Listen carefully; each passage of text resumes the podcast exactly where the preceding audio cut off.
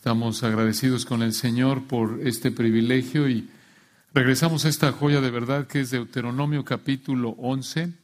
Deuteronomio capítulo 11, esta es la segunda y última parte, si el Señor quiere, nuestro estudio de este gran capítulo.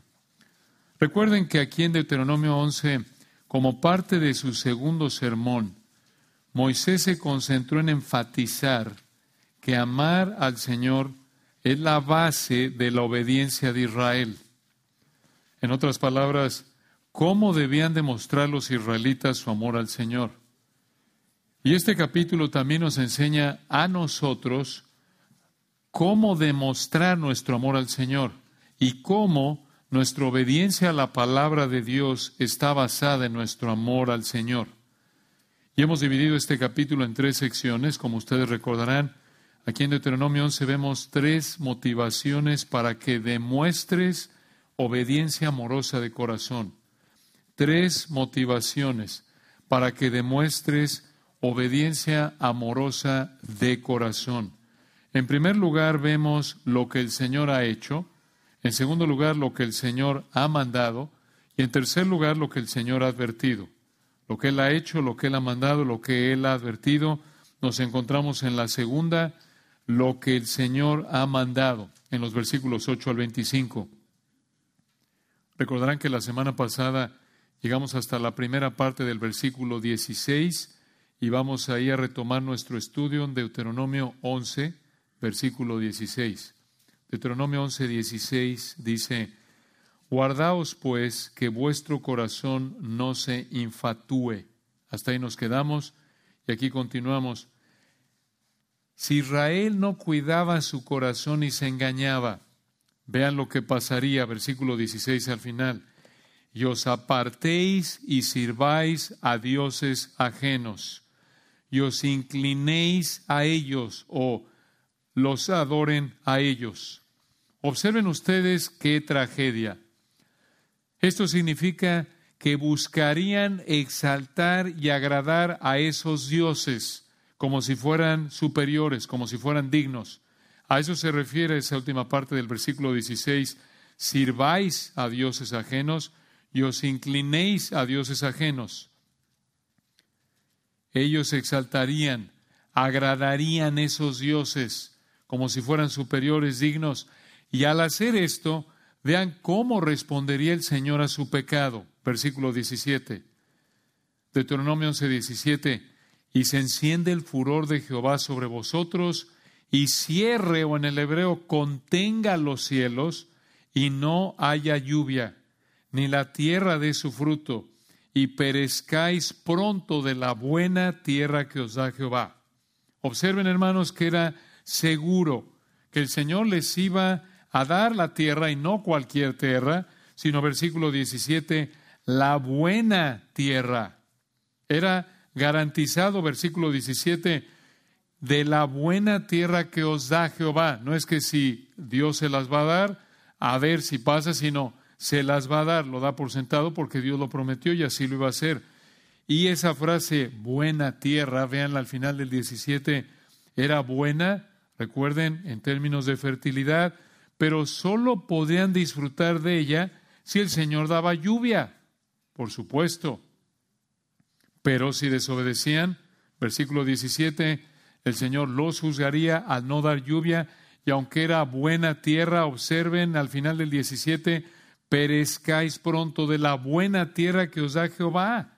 Si ellos desobedecían, versículo 16 al final, apartándose, sirviendo a dioses ajenos, adorando a esos dioses, versículo 17, se encendería el furor de Jehová sobre ellos y Dios los juzgaría, 17, cerrando los cielos, no habría lluvia, la tierra no daría su fruto por falta de lluvia, y perecerían pronto de la buena tierra que os da Jehová. Morirían de hambre. Y vean ustedes, hermanos, siendo una buena tierra, siendo una tierra que se caracterizaba porque era una tierra donde fluía leche y miel, recuerdan eso, describe, se refiere esa frase a que era sumamente fértil a pesar de eso, morirían de hambre. A eso se refiere ahí, versículo 17, la palabra perezcáis. Y observen aquí, hermanos, que obviamente el versículo 17 indica que la lluvia no depende, entre comillas, de la madre naturaleza. No depende del calentamiento global la lluvia. La lluvia no depende de fuerzas impersonales del clima o de la coincidencia. No, la lluvia depende de manera total del Señor. Si Él, dice el versículo 17, si Él cerraba los cielos, no habría lluvia, ni la tierra daría su fruto, y ellos no tendrían que comer, ni sus animales, y morirían. Así de serio era que ellos amaran al Señor y que lo demostraran en su obediencia al pacto. En otras palabras, era cuestión de vida o muerte, de vida o muerte física. Y aquí tienen ustedes un recordatorio del poder soberano del Señor y de nuestra debilidad insignificante. Dices tú, ¿cómo? Porque en el versículo 17, vean ustedes, con qué facilidad el Señor los mataría. Observen de nuevo el texto, hermanos, en el versículo 17, se enciende el furor de Jehová sobre vosotros y cierre los cielos y no haya lluvia. Vean ustedes la cadena de consecuencias. Ellos, si ellos no amaban al Señor, versículo 16, si ellos no cuidaban su corazón y no amaban al Señor y lo demostraban en obedecerlo a Él, si ellos no amaban al Señor, si ellos, versículo 16, como ya lo vimos, se apartaban, servían a dioses ajenos, versículo 17, entonces Dios estaría airado contra ellos y eso se manifestaría, versículo 17, en juzgarlos, ¿cómo? En cerrar los cielos para que no hubiera lluvia, la tierra no daría su fruto y perecerían pronto de la buena tierra que Dios les daba. Observen con qué facilidad los mataría el Señor. Véanlo, hermanos. No iba a usar un milagro como con Coré al abrir la tierra. No los iba a matar, dice el texto, con un terremoto.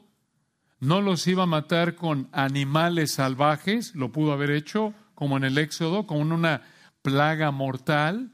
Lo pudo haber hecho. Recuerdan en 1 de Samuel, capítulos 4, 5, 6, con los filisteos. ¿Lo pudo haber hecho de manera sobrenatural? No, simplemente versículo 17 iba a cerrar los cielos y no iba a haber lluvia. Simplemente haría que no lloviera. Así de fácil los mataría. ¿Se dan cuenta? Este es el poder del Señor. Esta es la fragilidad humana aquí. Simplemente haría que no lloviera y con eso al final del versículo 17 perecerían, ¿qué tan rápido? Pronto. Los mataría, podríamos decir, de manera providencial. Así de simple. Qué recordatorio, hermanos. Cuánto dependemos del Señor. Cuán frágiles somos. Cuánta bondad nos muestra momento a momento al darnos lo necesario para vivir. Y cuando Él quiere, de la manera más simple, nos lleva a la muerte. Así de simple. Simplemente no hay lluvia y se mueren. Así de simple. Esto nos debe humillar, llevarnos a depender del Señor en oración, en oración con razón. El Señor nos mandó orar el pan nuestro de cada día, dánoslo hoy. Mateo 6. ¿Recuerdan? Estad eh, estad siempre agradecidos, dice 1 Tesalonicenses 5, ¿recuerdan? Dad gracias en todo, en conexión a todo, porque esta es la voluntad de Dios para con vosotros en Cristo Jesús.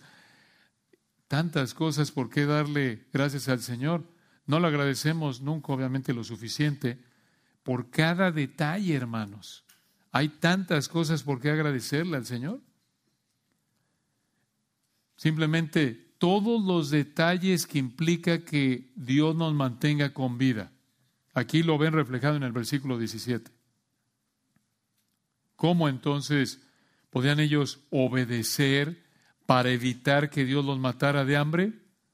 Versículo 18. Deuteronomio 11, 18 nos muestra aquí cómo podían ellos obedecer para evitar que Dios los matara de hambre. Versículo 18. Por tanto, esto es, para que no los mate por falta de lluvia debido a su idolatría. Por tanto, versículo 18, pondréis estas mis palabras en vuestro corazón y en vuestra alma. Una pausa ahí. Aquí repitió la misma idea de Deuteronomio 6:6. Para amar al Señor, ¿qué iban a hacer? Debían, versículo 18, colocar la palabra de Dios en su mente. A eso se refiere corazón, alma en lo más profundo de su ser.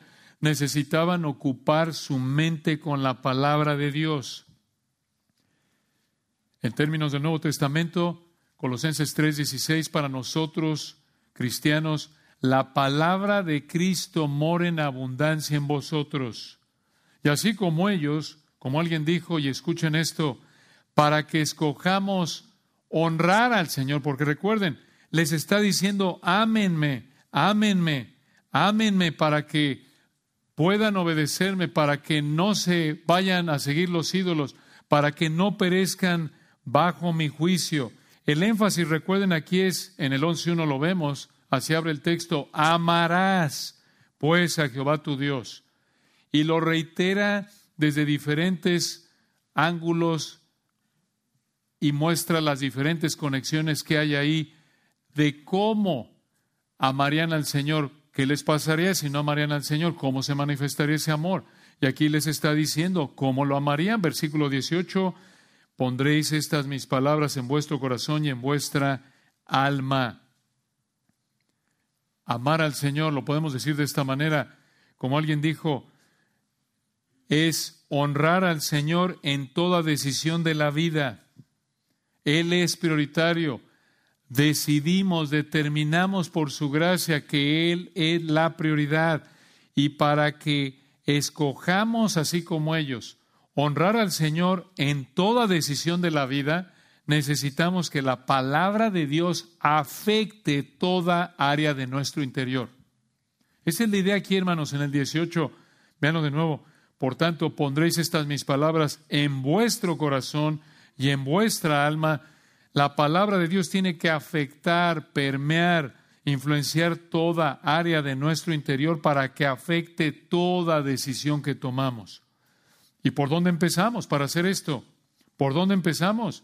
Para que la palabra de Dios afecte todo pensamiento, todo deseo, y así decidamos tomar toda decisión con el propósito de honrar, agradar y exaltar al Señor. ¿Dónde empezamos para vivir así? Versículo 18 otra vez, ahí está. Por tanto, pondréis estas mis palabras en vuestro corazón. Empezamos al colocar las escrituras en nuestra mente, al estudiarlas, escucharlas, recordarlas, memorizarlas, pensar en ellas, esto implica, claro, que las entiendes correctamente, que las interpretas correctamente. Y de ahí decidimos hacer todo lo que hacemos para agradar al Señor obedeciéndolo. Y esto, hermanos, demuestra que lo más importante en nuestra vida es el Señor y su palabra. Y esto de nuevo es amar al Señor. A quien amáis sin haberle visto. Primera de Pedro 1.8. Entonces, así es como Israel debía cultivar ese amor por el Señor. Así es como cultivamos ese amor por el Señor. Esto da por sentado, ya lo hemos explicado, que el Espíritu Santo nos ha hecho nacer de nuevo pero así es, hermanos, es la palabra, la palabra para conocer mejor al Señor, conocer mejor sus perfecciones. Por ejemplo, Juan 17 lo estamos estudiando los domingos. Estamos viendo la, las glorias del Señor, perfecciones, la eternidad de Cristo, eh, la perfección de su santidad, su vida perfecta. Eso nos deja, wow, boquiabierto, ¿no es cierto? A los que nos gusta ver el fútbol, por lo menos algunos somos aficionados turistas, y decimos, solo cuando viene el Mundial ya nos volvemos, y nos ponemos la camiseta, el resto del año no. Pero ahí estamos echando relajo y jugando y demás, pero mete un gol, ah, un buen gol y dices, ¡qué golazo! Hermanos, mucho más tenemos que decir, pero qué Señor, qué perfección, qué maravilla, que el Señor es así perfecto, tan misericordioso. Es impresionante. ¿Se dan cuenta? Y sus perfecciones nos cautivan y eso el Espíritu lo usa para motivarte a que, hombre, ¿cómo no voy a vivir para Él sobre cualquier otra cosa? Eso es amar al Señor. ¿Cómo no voy a colocarlo en el primer lugar en todo lo que hago? ¿Cómo no voy a honrarlo, agradarlo, exaltarlo? ¿Cómo no va a ser Él lo más preciado en la vida que me ha dado? Hombre, es que nadie es como Él, por supuesto. Esa es la idea. Entonces, vean ustedes cómo el Señor en su gracia le dio su palabra a Israel, nos da su palabra a nosotros, para que a través de esa revelación perfecta en la Escritura podamos conocerlo y podamos decir, como lo vemos una y otra vez en la Biblia, ninguno, no hay Dios sino solo Jehová. No hay nadie semejante a Él. Y te cautiva y dices, hombre, Señor. Y estamos ahí como el salmista en el Salmo 119, siete veces al día te alabo por tus justos juicios. Estamos estudiando la palabra y nos quedamos, Señor, qué barbaridad. Esto es impresionante, gracias. Y eso el Señor lo usa para motivarnos a decir, él es el más importante. Todo lo demás no sirve. Entonces, colocar la palabra de Dios en su interior afectaría el interior de los israelitas como debe afectarnos a nosotros. ¿Dónde dice eso? Versículo 18, véanlo. Vean el interior primero otra vez, Deuteronomio 11, 18. Por tanto, pondréis estas mis palabras en vuestro corazón, bien vuestra alma. De nuevo, la palabra de Dios tenía que afectar toda área de su interior para que afectara su exterior. Véanlo en el 18 al final. Y las ataréis como señal en vuestra mano y serán por frontales, o se puede traducir señales o filacterías entre vuestros ojos. Esto probablemente les recuerda algún pasaje por ahí que ya estudiamos, que es Deuteronomio 6, 6 al 9. Ahí en Deuteronomio 6, 6 al 9 recuerdan ese pasaje conocido como el Shema a partir de la palabra en hebreo oye, Shema. Y allí en Deuteronomio 6, recordarán ustedes, explicamos que esto de atar la palabra de Dios como señal en su mano y de tenerla como frontales entre sus ojos es algo simbólico. Es simbólico. Esto significa que la palabra tenía que controlar sus acciones, las acciones siendo representadas por la mano, las ataréis como señal en vuestra mano, otra vez simbolizando que la palabra tenía que controlar sus acciones representadas por la frase las ataréis como señal en vuestra mano y serán por frontales entre vuestros ojos. que hay entre los ojos? La mente. En otras palabras, tenía que controlar la palabra todo lo que hacían, todo lo que pensaban. ¿Cómo sabemos que es así? ¿Cómo sabemos que no es literal, que realmente tenían ahí que amarrarse la palabra de Dios aquí en medio de los ojos y a los ojos y en las manos por la primera frase del versículo 18. Misma razón que explicamos en Deuteronomio 6, véanla. Deuteronomio 11, 18. Por tanto, pondréis estas mis palabras en, y aquí viene, vuestro corazón y en vuestra alma, y las ataréis como señal en vuestra mano. Observen, si vas a tomar de manera literal que tenían que amarrárselas ahí con cuerditas, ¿no? A las manos y colocársela aquí. Entonces, versículo 18, ¿Vas a colocar estas mis palabras en vuestro corazón y en vuestra alma? Pues cirugía abierta de corazón a todos los israelitas. Está duro. Claro que no. ¿Se dan cuenta? No. Igual que con nosotros. La palabra de Dios tenía que controlar sus pensamientos, sus deseos, todo su interior y entonces se manifestaría en sus acciones, en su exterior. Y así es con nosotros. Para obedecer al Señor necesitamos haber nacido de nuevo, ya lo dijimos, da por sentado que tendrían que nacer de nuevo y ya salvos necesitamos concentrarnos en primer lugar en obedecer al Señor en el interior. Esto significa de nuevo darle la prioridad al Señor al pensar en su palabra y evitar el pecado desde lo que pensamos, lo que deseamos, por qué hacemos lo que hacemos. ¿Recuerdan? Ahí es donde luchamos contra la tentación, explicamos la semana pasada. De lo contrario, hermanos, vamos a terminar como los fariseos, por fuera muy buenos actores y por dentro llenos de pecado, porque los fariseos tenían lo externo sin lo interno. Y como pueden ver, el Señor siempre diseñó que lo externo fuera el resultado de lo interno. Pero todo empieza por el interior. Todo empieza por el interior. Esa obediencia interior se manifiesta entonces en obediencia exterior. Por eso en Deuteronomio 11:18 el Señor les dijo a los israelitas, obedezcan la palabra internamente, para que obedezcan la palabra externamente. Y tenían que hacer algo más. Versículo 19. Igual que lo dijo el Señor en Deuteronomio 6, véanlo en Deuteronomio 11:19. Sigue hablando de la palabra de Dios, las palabras del Señor, versículo 19. Y las enseñaréis a vuestros hijos, hablando de ellas cuando te sientes en tu casa, cuando andes por el camino, cuando te acuestes y cuando te levantes.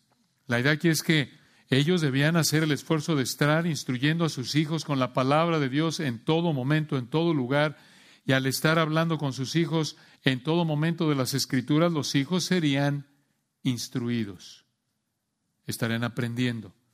Y conforme sus hijos se sometían a las escrituras, demostrando una fe arrepentida, entonces sus hijos también podrían disfrutar de las bendiciones del pacto. Y como lo vimos en Deuteronomio 6, esto nos da una idea de cómo aplicar Efesios 6, 4, de cómo crear a nuestros hijos en la disciplina y amonestación del Señor instruyendo primordialmente con la palabra de Dios. ¿Puedes hacerlo en un tiempo devocional diario? Claro, si tú gustas, porque la palabra no nos dice específicamente, te vas a levantar de 5 a 6 de la mañana, de lunes a viernes, el sábado como no descansas, de 5 a 7 y el domingo como vas a la iglesia, de 5 a 9. No, no nos da detalles. Eso ya queda a criterio de cada papá, cada mamá, como lo aplica pero aquí tienen ustedes una ilustración de cómo podemos aplicar Efesios 6:4. Enseña la palabra de Dios a tus hijos en todo momento, hablando de ella en todo momento. Digo, hermanos, ahora entendamos, cuando decimos eso es que, recuerden, la palabra del Señor está controlando tu mente, estás buscando honrar al Señor y con sabiduría estás instruyendo a tus hijos a cómo pensar conforme a la palabra. Recuerden, no quiere decir que solo hablas con versículos, ¿no? Que tu hijo te pregunta, ¿dormiste bien, mamá? ¿Con qué versículo le contesto? Espérame tantito. Este, dormí bien, dormí bien. Ah, sí, en paz me acostaré y así mismo dormiré. Yo me acosté, dormí, me levanté porque solo tú sí, sí, ahí. Oye, mamá, ¿y qué tal? Este, ¿no te duele el estómago? ¿Qué le digo? Desde el estómago, del estómago. En mis entrañas. No, no, hermano digamos que no tenemos obvio que tomar esto de manera literal, no vayan aquí algunos salir y sus pobres hijos los van a, van a decir, mi papá ha perdido la mente, está, ha perdido la razón. De nuevo, buscamos pensar conforme a la palabra, buscamos continuamente estar enseñándole a nuestros hijos cómo pensar, cómo responder a todo lo que viven conforme a la Biblia. Claro que si no son salvos, en primer lugar, Estamos haciendo eso con miras a evangelizarlos, a mostrarles su pecado con la palabra, a llamarlos al arrepentimiento, a mostrarles que solo por la fe en Cristo puede el Señor salvarlos y eh, el Señor, si en su gracia los salva, entonces los estamos instruyendo para que sepan cómo pensar, cómo tomar decisiones conforme a la palabra de Dios. Pero para hacer esto, Tú como papá, como mamá, necesitas estar aprendiendo la palabra de Dios, como lo dice el texto. Primero tienes que colocar la palabra de Dios en tu mente para que estés pensando, consciente de la palabra de Dios, y ya de ahí empiezas a pensar conforme a la palabra de Dios y entonces estás instruyendo a tus hijos continuamente con la palabra de Dios, pensando cómo responder, les enseñas cómo ver la vida, cómo responder a toda situación conforme a la palabra de Dios. Y ahora, esto de pensar en la palabra de Dios todo el tiempo es a lo que apunta el versículo 20, véanlo, Deuteronomio 11:20. Y las escribirás en los postes de tu casa y en tus puertas. De nuevo, como lo vimos en Deuteronomio 6, esto significa que tenían que pensar en ella todo el tiempo, estarla recordando continuamente. ¿Por qué? ¿Para qué? ¿Para qué obedecer la palabra de Dios internamente, externamente, todo el tiempo, enseñándosela a sus hijos, pensando en la palabra todo el tiempo, para, versículo 21, disfrutar de las bendiciones del pacto mosaico que el Señor les prometió. Véanlo en el 21. Para esto, vean la bondad de Dios. No era para torturarlos, no era, uy, hombre, este, alguno de ustedes pensará, yo pensé que ya había acabado de estudiar cuando acabé la primaria o la secundaria, hombre. Esto de vivir estudiando todo el tiempo me da flojera, leyendo, memorizando. Hermanos, es para nuestro bien, para honrar al Señor, para crecer en nuestro amor al Señor, para poder servir, crear a nuestros hijos de una manera que honre al Señor al instruirlos con su palabra para poder ser un testimonio evangelístico más fiel, para ser más fieles en términos de hacer lo que está de nuestra parte para servir a la iglesia del Señor.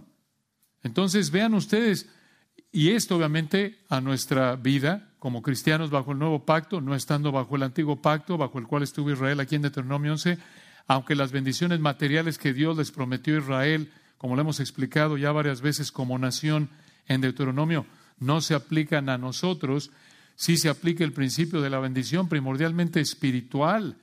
¿Cómo? A través de disfrutar del fruto del Espíritu. Primordialmente vivir en amor, gozo, paz. ¿Por qué? Porque esto es la vida llena del Espíritu.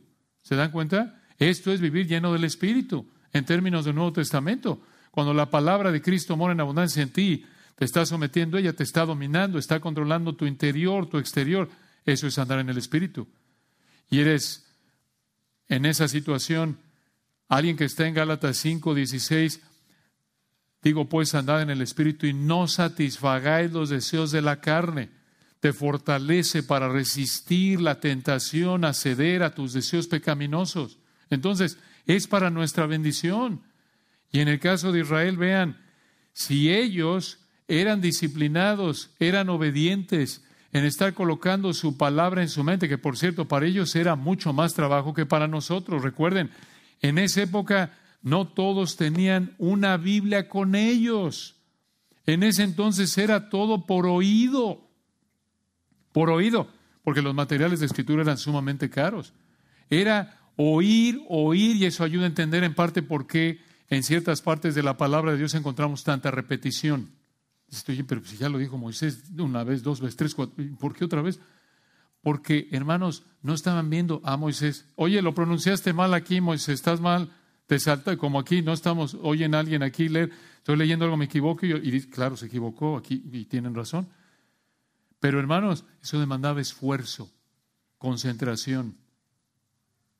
Entonces, ellos, si por la gracia de Dios eran obedientes en colocar la palabra de Dios en su mente, someterse ella, instruir a sus hijos con ella. Vean ustedes la bendición que esto traería para ellos. Versículo 21. ¿Para qué hacer todo esto? Para que sean vuestros días y los días de vuestros hijos tan numerosos sobre la tierra que Jehová juró a vuestros padres que les había de dar, como los días de los cielos sobre la tierra. La idea aquí es como en el versículo 9 esta será una vida larga de deleite sobre la tierra prometida. No solo una vida larga, no solo muchos años, no solo longevidad, sino una vida placentera de generación tras generación. Esto de nuevo da por sentado que los hijos también se arrepentirían y creerían, Dios los salvaría, serían diligentes, instruirán a sus hijos y sus hijos ejercían también, ejercerían su responsabilidad personal de arrepentirse y creer. Pero de nuevo, vean cómo el Señor prometió estas bendiciones temporales a la nación de Israel bajo el antiguo pacto, no a nosotros. Y vean ustedes en el 22, aquí Moisés regresa a la base, como en el 10.12. La base es esta, Deuteronomio 11.22. Porque porque si guardareis cuidadosamente estos mandamientos que yo os prescribo para que los cumpláis, y si amareis a Jehová vuestro Dios, andando en todos sus caminos, y siguiéndole en el hebreo, uniéndote a Él. De nuevo, hermanos, ellos tenían que darle un lugar a Dios en su vida que estuviera por encima de todo lo demás. Esa es la idea. Eso se reflejaría en que ellos lo obedecerían de manera total. Y de nuevo, esto indica que el Señor quería una relación de amor con ellos. Y esto es igual para nosotros. No sirve de nada que cumplas con el ritual externo. No sirve de nada que guardes los mandamientos por fuera, en el sentido de que cumplir rituales externos, guardar mandamientos externos, no te llevan a ganarte la salvación. Ni ellos ni tú te ganan la salvación al guardar los mandamientos del Señor. No, ellos necesitaban amar al Señor. Y eso significa darle el primer lugar en sus vidas. Y si lo amaban, ¿cómo lo demostraban? En su obediencia a su palabra. Y esto demostraría que el Señor los había salvado por la fe. Y demostraban esa fe en su amor al Señor al obedecerlo. ¿Se dan cuenta? Recuerden, el Señor siempre ha salvado a través de la fe. Siempre ha justificado, declarado justos únicamente a través de la fe. Abraham creyó a Dios, Génesis 15, 6 y le fue contado por justicia. Y Abraham, recuerden, vino muchos años antes de que el Señor diera la ley, como la vemos aquí en Deuteronomio explicada. Y es igual que nosotros, como dice Efesios 2, 8 al 10, por gracia sois salvos, ¿cómo? ¿Por obras? No, por medio de la fe. Y esto no de vosotros, pues es don, regalo de Dios, no por obras para que nadie se gloríe pero si realmente Dios nos ha salvado mediante la fe únicamente, en Cristo únicamente, por gracia, esto es, de manera inmerecida, porque no lo merecemos, merecemos el infierno.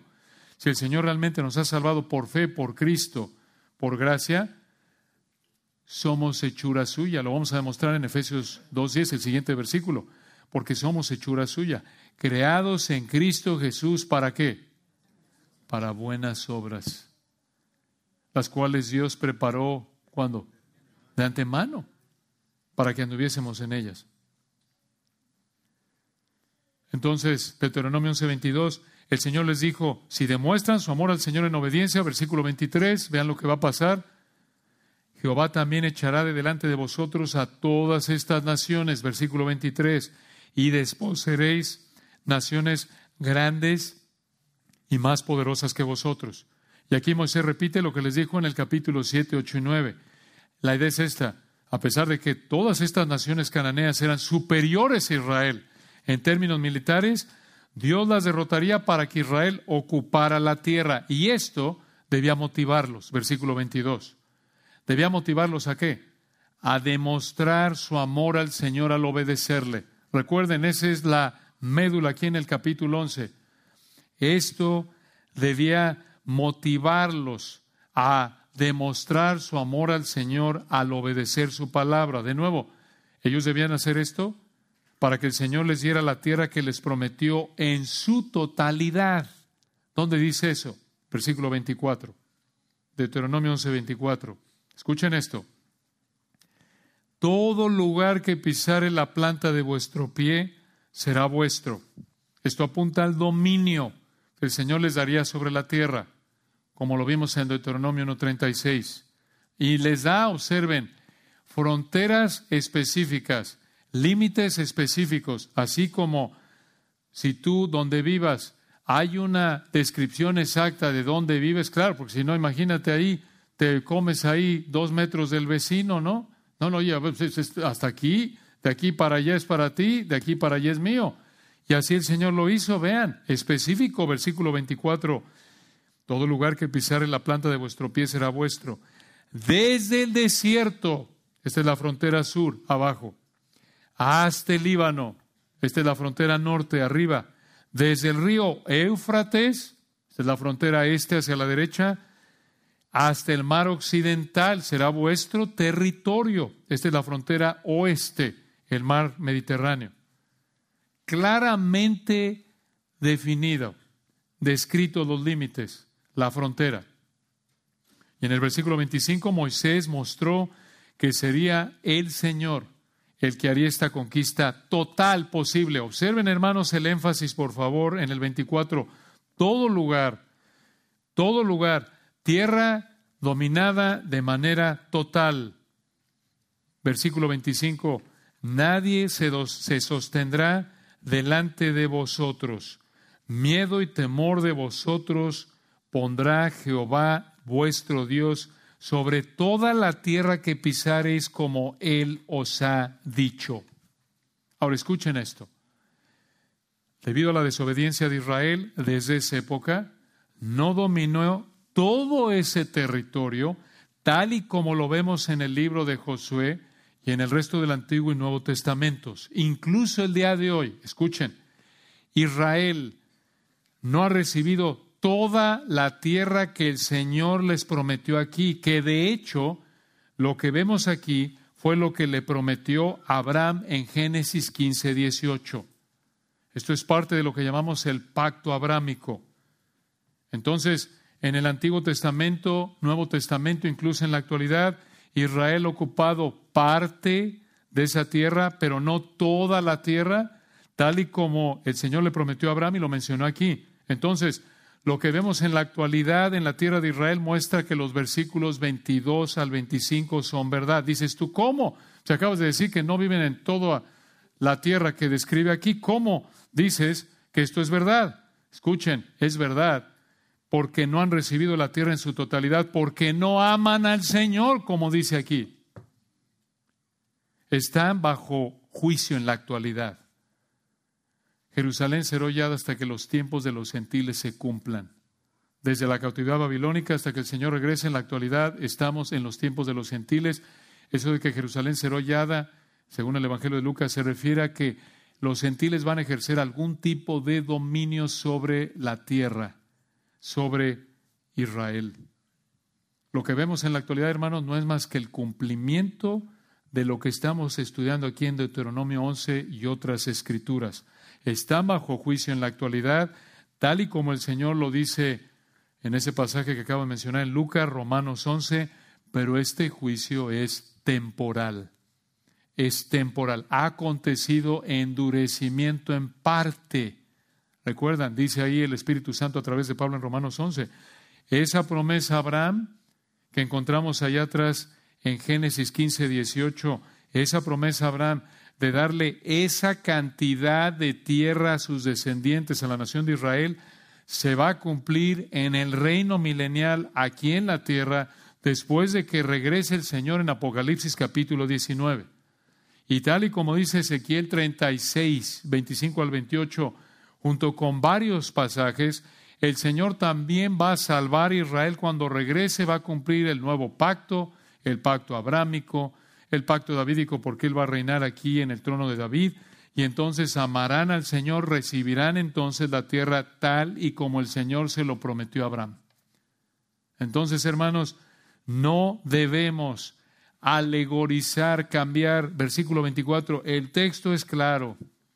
Ahí está, desierto, Líbano, Éufrates, mar occidental. Éufrates, ¿qué será? ¿Éufrates? ¿Será el cielo? ¿Se refiere a la Éufrates celestial? No, no, no, no. No, hermanos, estas son fronteras literales. Esto es tierra literal. Entonces, esto, hermanos, nos debe motivar, recordar que la palabra de Dios es verdad. Lo que acabamos de leer se está cumpliendo. Esto que escribió el Espíritu de Dios a través de Moisés hace unos 3.400 años atrás, lo estamos viendo cumplido. ¿Por qué? ¿Por qué no están dominando versículos 24 y 25 toda esta cantidad de tierra descrita de manera detallada en el versículo 24? Porque no han cumplido con lo que dice aquí, no aman al Señor, han rechazado al Señor. Pero recuerden, esto es parcial, esto es temporal. Entonces, recuerden que aquí en Deuteronomio 11 estamos viendo tres motivaciones para que demuestres obediencia amorosa de corazón. Tres motivaciones para que demuestres obediencia amorosa de corazón. Ya vimos en primer lugar, ahí en los versículos 1 al 8, lo que el Señor ha hecho. En segundo lugar, versículos 8, segunda parte del 8 hasta el 25, lo que el Señor ha mandado. Y ahora terminamos. En tercer lugar, versículos 26 al 32, lo que el Señor ha advertido. Lo que el Señor ha advertido. Y vean, hermanos, cómo concluye este gran capítulo. En conclusión, Israel tenía dos alternativas, dos opciones. Versículo 26, Deuteronomio 11:26. He aquí, dijo el Señor a través de Moisés, he aquí yo pongo hoy, hoy cuando, ese día en el que les predicó esto, he aquí yo pongo hoy delante de vosotros la bendición y la maldición. ¿Cómo es eso?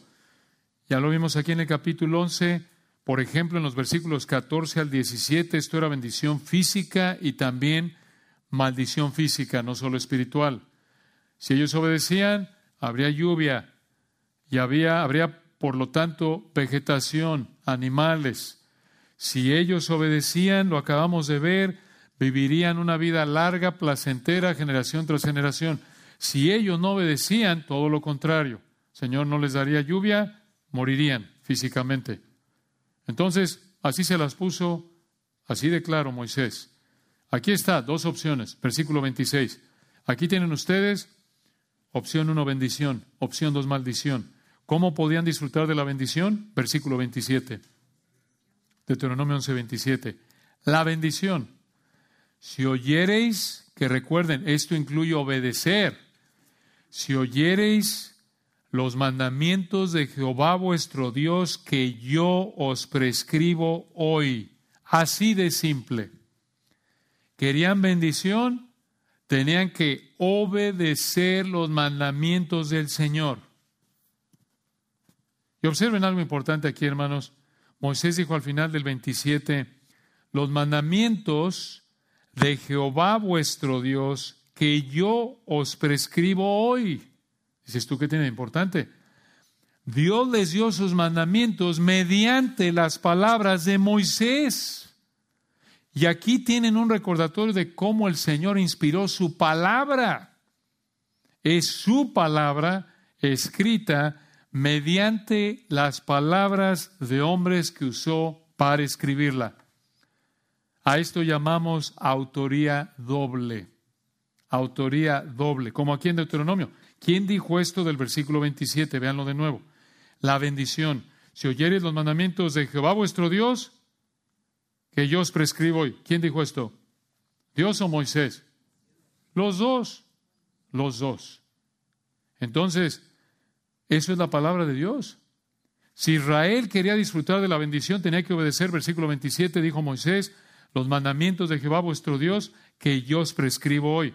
Pero había una segunda opción. Versículo 28. Deuteronomio 11, 28. Y la maldición. Si no hiereis, en hebreo, si no hieren y obedecieren, la maldición, si no oyereis los mandamientos de Jehová vuestro Dios y os apartareis del camino, esto significa se apartaran de la manera de vivir. Si ellos no obedecían y se alejaban de la manera de vivir Dijo Moisés 28 que yo os ordeno hoy para ir en pos de dioses ajenos que no habéis conocido.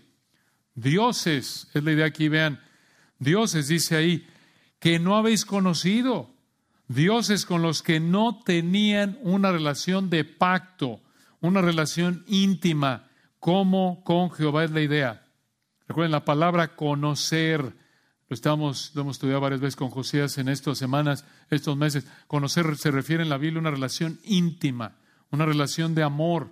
La idea es que versículo 28, se apartan, va a haber maldición, si se apartan del Señor, con quien tienen una relación de pacto, con quien el Señor les da el privilegio de conocerlo en una relación íntima de amor, pero ustedes si se van en pos de dioses con los que no tienen una relación, con los que no conocen, van a, versículo 28, enfrentar maldición. Hermanos, vean de nuevo el versículo 28 al final, aquí hay una verdad importante.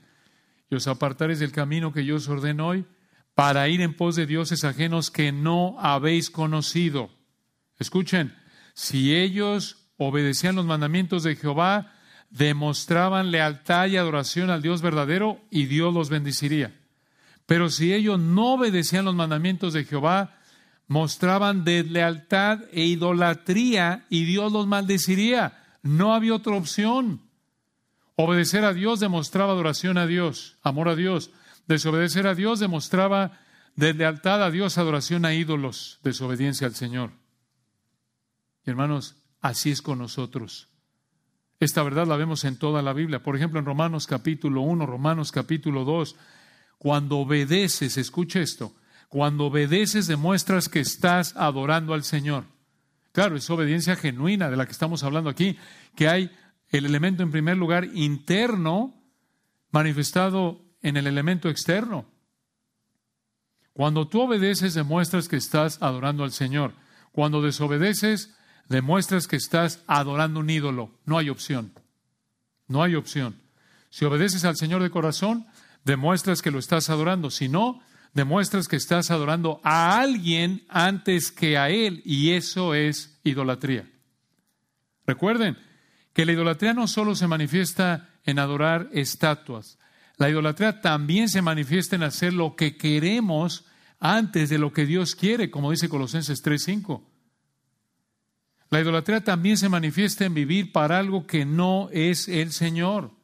Por ejemplo, cuando hacemos lo que nos gusta, lo que nos hace estar cómodos, cuando hacemos lo que nos trae placer, en lugar de hacer lo que le gusta a Dios, en lugar de hacer lo que hace que Dios esté cómodo, lo que le trae placer a Dios, demostramos que estamos amando antes a nosotros mismos que a Dios. Y esto es idolatría. ¿Por qué? Porque estamos dando más importancia a lo que yo quiero que a lo que Dios quiere. Eso es idolatría. Esto es blasfemo. Nos estamos adorando a nosotros mismos antes que a Dios. Y pecamos de idólatras con tanta frecuencia. ¿Cómo? Cuando nos importa más quedar bien con alguien que con el Señor. Pecamos de idólatras cuando nos preocupa más vernos bien que el Señor se vea bien. Pecamos de idólatras cuando nos preocupa más tener cierto estatus, cierta comodidad, cierto nivel económico antes que agradar al Señor. Incluso mostramos un corazón idólatra cuando nos importa más nuestra familia, nuestra vida física, nuestra salud, antes que ser obedientes al Señor. Y en casos así, incluso como creyentes genuinos, no nos sorprenda que el Señor nos discipline, como dice Hebreos 12, por ir en pos de dioses ajenos que no habéis conocido, en las palabras de Deuteronomio 11:28. Miren, hermanos, aunque no somos la nación de Israel eh, ni estamos bajo la ley, en un sentido, nosotros también enfrentamos la misma encrucijada que Israel. ¿Cómo? Si obedecemos los mandamientos del Señor por el poder del Espíritu Santo, demostramos que lo estamos adorando, amando, y vamos a disfrutar de la bendición del fruto que el Espíritu produce en nosotros. Pero si desobedecemos los mandamientos del Señor, demostramos en ese punto de desobediencia que lo estamos aborreciendo. Le estamos dando la prioridad a lo que queremos, a nuestros ídolos, antes que al Señor, y nos exponemos a su disciplina, como dice Hebreos 12. Esto nos ayuda a entender mejor o a identificarnos más con Israel, ¿no es cierto? Los vemos, como lo hemos dicho varias veces, oh, esto es otra vez ídolo, otra vez de idolatría. ¿Por qué, Señor, tanta hablo tanto de idolatría? Nosotros vivimos cada momento de nuestro día para el Señor de manera perfecta. No, continuamente ya, ay Señor, perdóname, otra vez me está importando más verme bien. Señor, perdóname, me está importando más quedar bien. Ay, Señor, perdóname otra vez, me estoy preocupando más por el dinero que por agradarte a ti. Señor, perdóname, me importa me está importando más la salud o la vida o el trabajo. Es una lucha continua, diaria contra la idolatría, ¿se dan cuenta? Esto revela otra vez cuántos deseos pecaminosos todavía hay en nosotros. Cuánto pecado todavía hay en nosotros, cuánto necesitamos al Señor, cuánta gracia y paciencia y perdón nos extiende a diario. Y vean lo que tenían que hacer al llegar a Canaán, versículo 29. Ya estamos aquí en la recta final, Deuteronomio 11, 29. Y cuando Jehová tu Dios te haya introducido en la tierra, la cual vas para tomarla, pondrás la bendición sobre el monte Gerizim y la maldición sobre el monte Baal. ¿Por qué dijo esto aquí Moisés? Bueno, esto era para recordarles lo que el Señor les había dicho. ¿Por qué hacerlo así? ¿Qué es esto de poner la bendición sobre el monte Gerizim, la maldición sobre el monte Baal? Que al llegar a Canaán tenían que leer las bendiciones y las maldiciones de Deuteronomio capítulos 27 y 28. Aquí solo digamos que les presenta el mandato general, pero más adelante en el capítulo 27 les dio más detalles de cómo hacerlo. Y en el versículo 30 les dijo dónde estaban estos dos montes, porque recuerden, aquí ellos nunca habían estado en la tierra. No podía decirles, el monte que está allá, ¿lo ves? No, están del otro lado del Jordán, no están ahí. Entonces el Señor les dice dónde estaban, versículo 30, estos dos montes, vean, Deuteronomio 11:30 los cuales están al otro lado del Jordán, tras el camino del occidente en la tierra del Cananeo, que habita en el Arabá frente a Gilgal, junto al encinar de More. Aquí están las instrucciones de mapas de Moisés Google. Moisés, mapas, aquí está. ¿Por qué les mandó el Señor que fueran a ese lugar específico? Habiendo tantos otros lugares, ¿no es cierto? ¿Por qué no ahí con una vista más bonita en el mar de Galilea, el mar Mediterráneo, el atardecer? ¿Por qué? ¿Por qué leer las bendiciones y maldiciones del pacto ahí? La respuesta está ahí en la última frase del versículo 30, véanla.